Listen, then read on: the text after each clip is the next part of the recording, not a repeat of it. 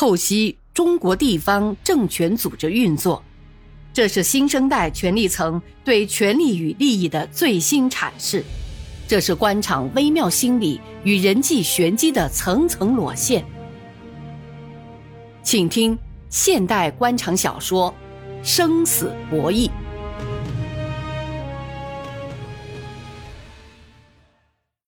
这次市政府全体会议给柳王明带来的收获颇丰。从更高的层面上看，柳王明把新阳人民的视觉从市委转移到市政府这边，甚至聚焦到了他柳王明自己身上。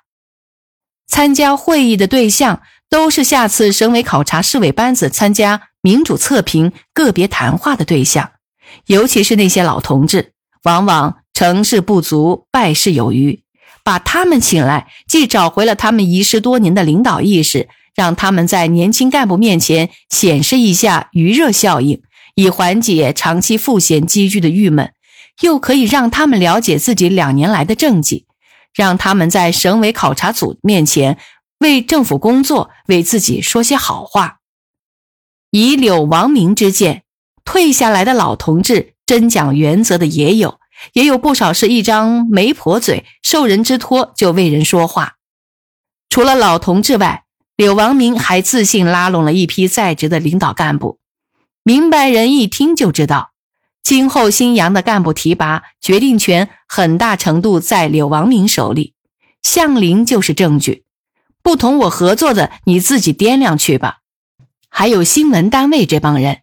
压根儿就是一个婚丧乐团，谁给钱就给谁吹喇叭，包括纪念品，每个记者花了几千元，一定要王道广跟踪落实，要在省里主要媒体上天天见到新阳的报道，中央媒体半个月有新阳的报道，这是柳王明下给王道广的死命令。通过铺天盖地的宣传攻势，让省委领导看到新阳市政府的政绩，抵消临溪交通事故给市政府工作蒙上的阴影，让全市人民了解柳王明才是干事业的人。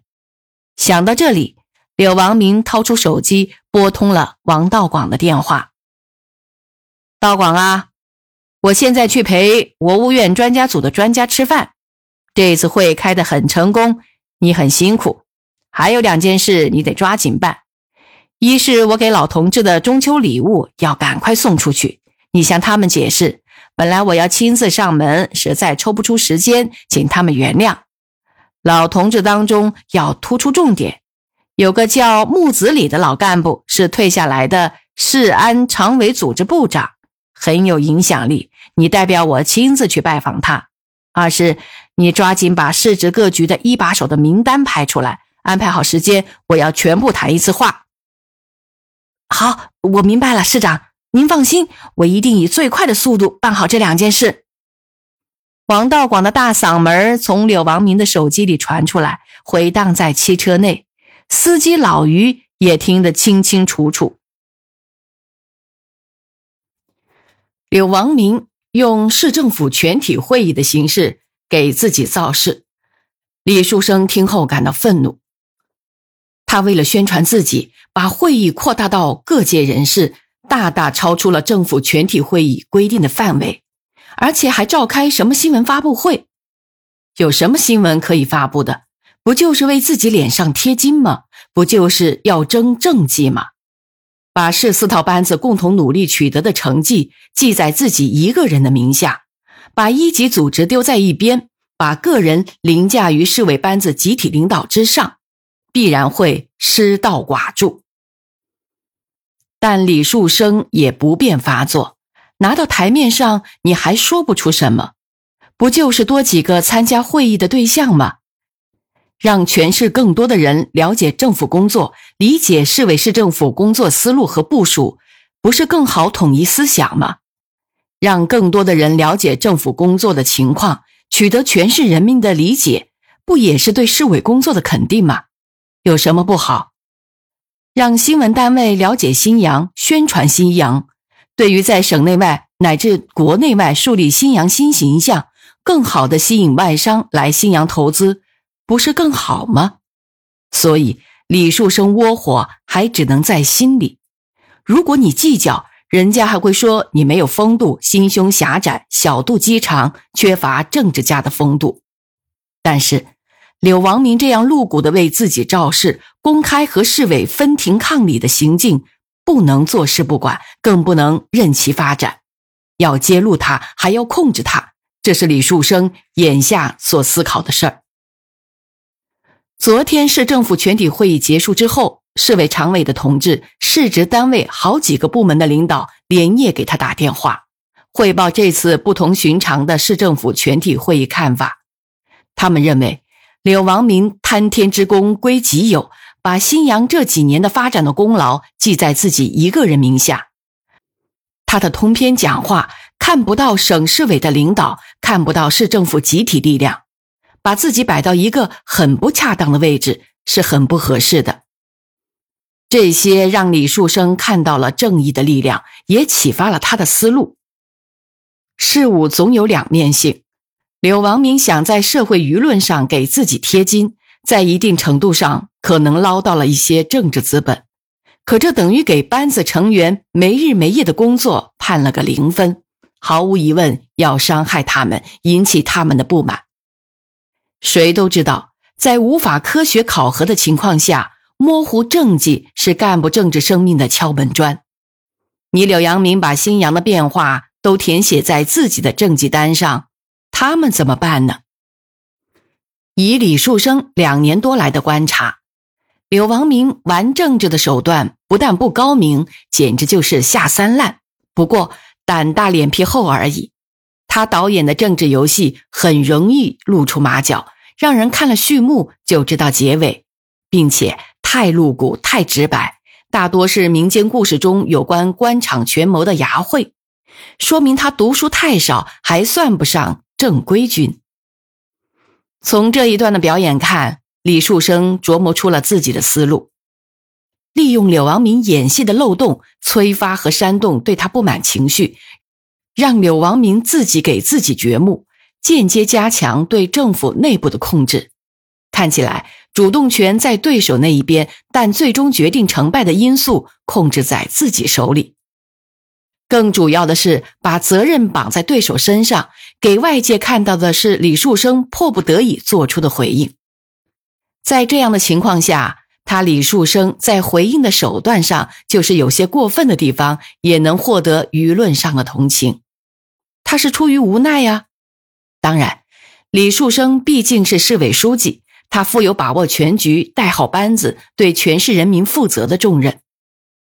新阳经济社会发展、精神文明和党的建设、市委班子和干部队伍等等。无论哪方面出了问题，他作为一把手都有不可推卸的责任。从这个角度来考虑，他还必须忍辱负重，顾全大局，付出一些牺牲。既利用矛盾，又不能把班子搞得太散；利用柳王明的错误，又不能让全市的经济社会发展受到太大的损失；催发柳王明膨胀的私心，又不能让他滑得太远而不可收拾。基于这样的一些考虑，他今天约了市政府两个人谈话，一个是常务副市长魏道清，一个是市政府秘书长黄世奎。书记，魏市长到了。秘书进来向他报告。李树生两手抱肘，来回在办公桌前晃悠。秘书的声音把他从沉思中拉了回来。好，不着急，你让他等会儿。魏道清原本安排了财政、税务和几家商业银行的协调会。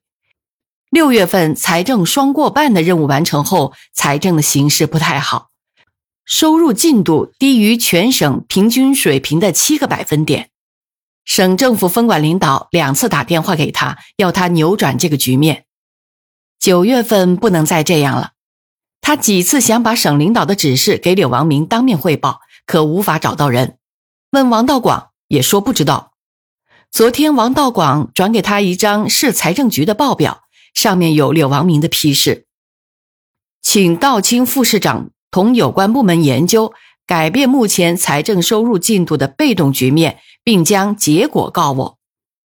今天上班后正准备开会，李树生办公室来电话，要他九点前赶到，也没告知什么内容。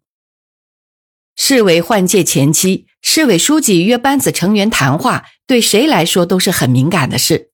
显然，书记找他，再大的事儿也要放下。韦道清只好开了个头，要求大家分析一下税源，加快入库进度，研究出一些过硬的措施，就匆匆告辞。可一进门，秘书告诉他还要等一会儿。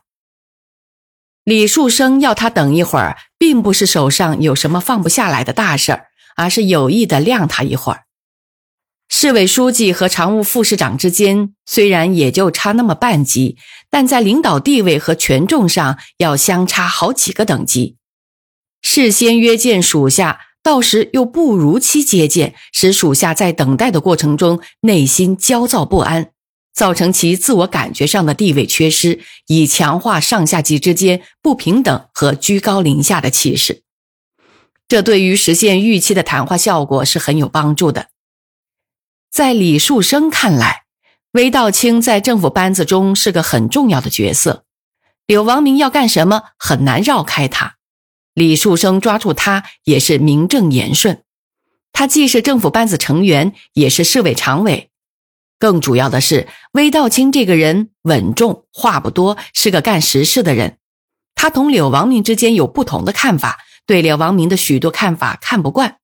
但他缺少公开站出来反对的勇气。他的哲学是既不为虎作伥，也不同流合污，相安无事。李树生要通过努力调动他的积极性，强化他的叛逆精神，使他成为捆在柳王明手脚的一根绳子，并要把这根绳子转在市委这边，转在自己手里。老魏，来来坐吧。魏道清被晾了半个小时后，李树生才和他见面。李书记，办公室通知说李书记找我，我就过来了。哦，也没什么大事儿，这一段大家都很忙，也没顾得上聊聊。这几天我安排了点时间和班子里的同志谈谈心。前些天你们在忙政府全体会？啊，对，昨天。刚开过会议，开的怎样？还算成功吧？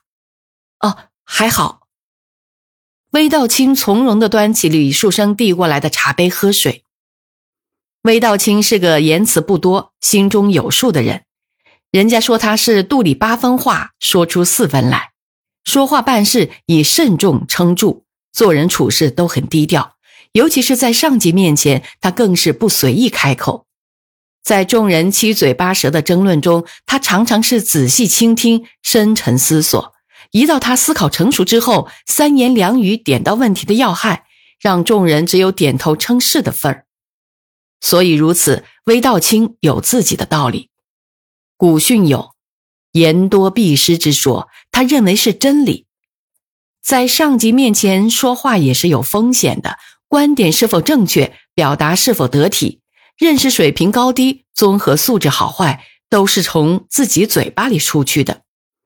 领导一般不能常常见面，所以一次或一句低水平的讲话，就是你素质在领导心中的档案，要改写就很困难了。这就决定了你的政治命运了。何况今天李树生找他，还是个主题不明的谈话，魏道清更是水中探路，慎之又慎。